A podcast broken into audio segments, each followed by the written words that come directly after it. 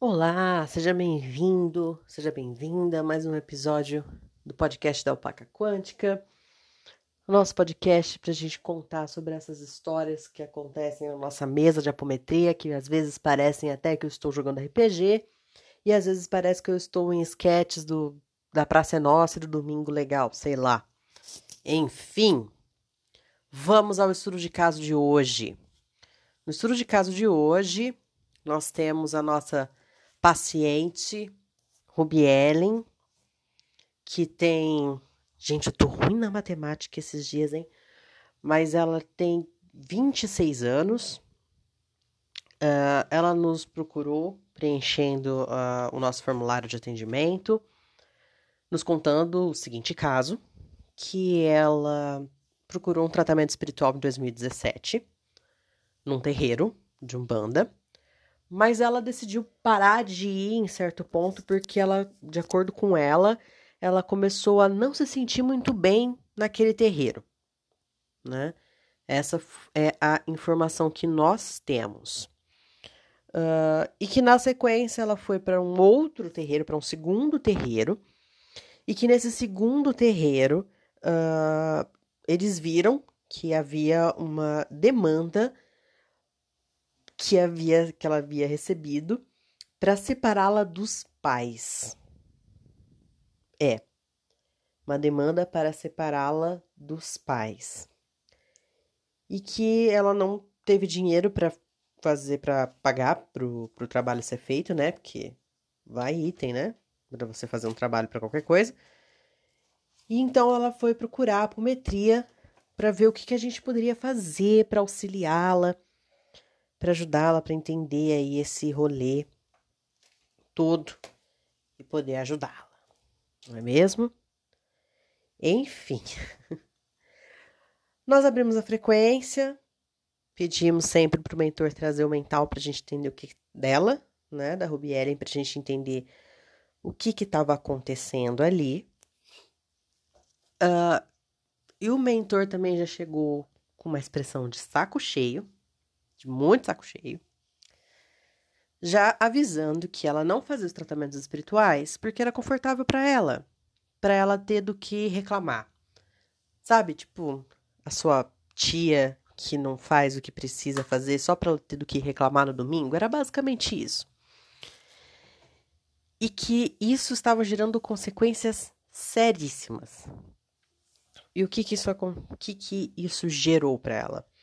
Uh, gerou um caso de obsessão de dois espíritos que estavam obsediando a ela. Só que isso acabou se tornando um, uma questão tão séria, esse gosto né, de ter do que reclamar, que no fim das contas, ela começou a se tornar a obsessora desses dois espíritos que estavam obsediando ela no primeiro momento. Uh, os espíritos já estavam tentando ser, os dois irmãos negativados já estavam tentando ser resgatados, mas ela não deixava. E acabou se tornando uma relação simbiótica de obsessão. Um obsediava o outro.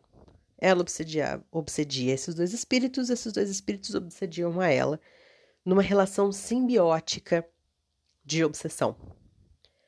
Ah, pai Andrei, o que que faz numa situação dessa? Não faz. Não tem como a gente passar por cima e resgatar os, esses espíritos, porque vai machucar todos os envolvidos.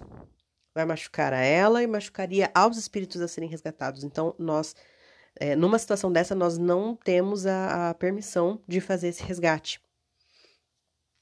Uh, e essa é a consequência principal que o mentor estava mostrando. Que ela precisa procurar ajuda, que ela precisa ir fazer o, aquele sistema de desobsessão clássico kardecista toda semana, aos pouquinhos, devagar, ela mudar a conduta dela, mudar os pensamentos dela, mudar as atitudes dela, para que enfim esses dois espíritos pudessem ser resgatados, uh, para que não começassem a se tornar uma coisa pior. Uh, que não começassem a surgir mais do é, ficar doente, surgirem doenças, uh, machucar mais ainda o perispírito, a chegar a atingir o nível de pegar nos chakras e se tornar uh, doenças feias físicas no corpo mesmo. E que para isso ela ia precisar fazer essa desobsessão devagar, porque dentro da apometria a gente faz esse sistema de desobsessão, só que ele é muito mais rápido né? A gente já pega, a gente já conversa, já mostra para o espírito ali tudo bem rápido, uh, o que que ele está deixando de ganhar, qual que é o problema dele seguir no caminho que ele está seguindo, o que que pode acarretar para ele, o que vai acarretar para ele, na verdade, né? De, de consequência lá na frente. Então, todo esse processo de desobsessão, ele acontece muito rápido dentro da mesa de apometria. Mas no caso dela, como já tinha se tornado um caso simbiótico, uh, não tinha como ser por dentro da apometria. A apometria ia só machucá-los. Isso foi, obviamente, passado uh, em relatório, justamente para que ela pudesse encontrar um centro kardecista, um centro espírita que pudesse fazer esse trabalho de desobsessão, para ela ir frequentando, e também para que ela pudesse mudar um pouco o padrão de pensamento dela, para que não uh, piorasse ainda mais essa situação e não saísse todo mundo machucado dessa situação.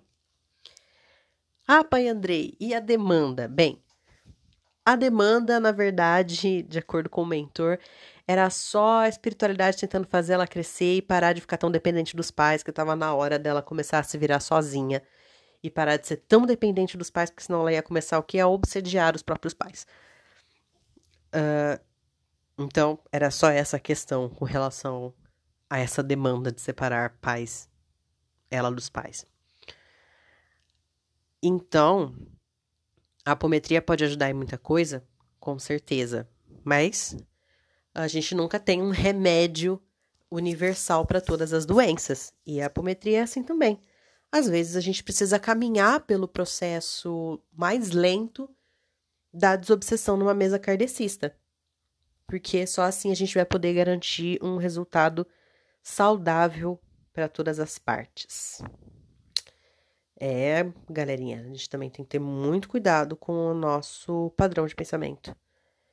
Principalmente essa coisa de reclamar sempre, ter do que reclamar. Não é mesmo? Então, esse é o episódio de hoje, um pouco mais curto do que o episódio anterior, que eu falei bastante. Mas pelo menos saiu no, no tempo certo, né? Para variar um pouco. E é isso. O nosso formulário continua aberto. Tá lá no Instagram. Pega o link. Se você tem alguma coisa que você acha que a apometria pode te ajudar, algum tratamento que você acha que a apometria pode te auxiliar, se inscreve lá que a gente faz o seu tratamento. Pode ou não virar história, mas sempre com seu nome protegido. E é isso, e vamos seguindo no galopar da alpaca quântica.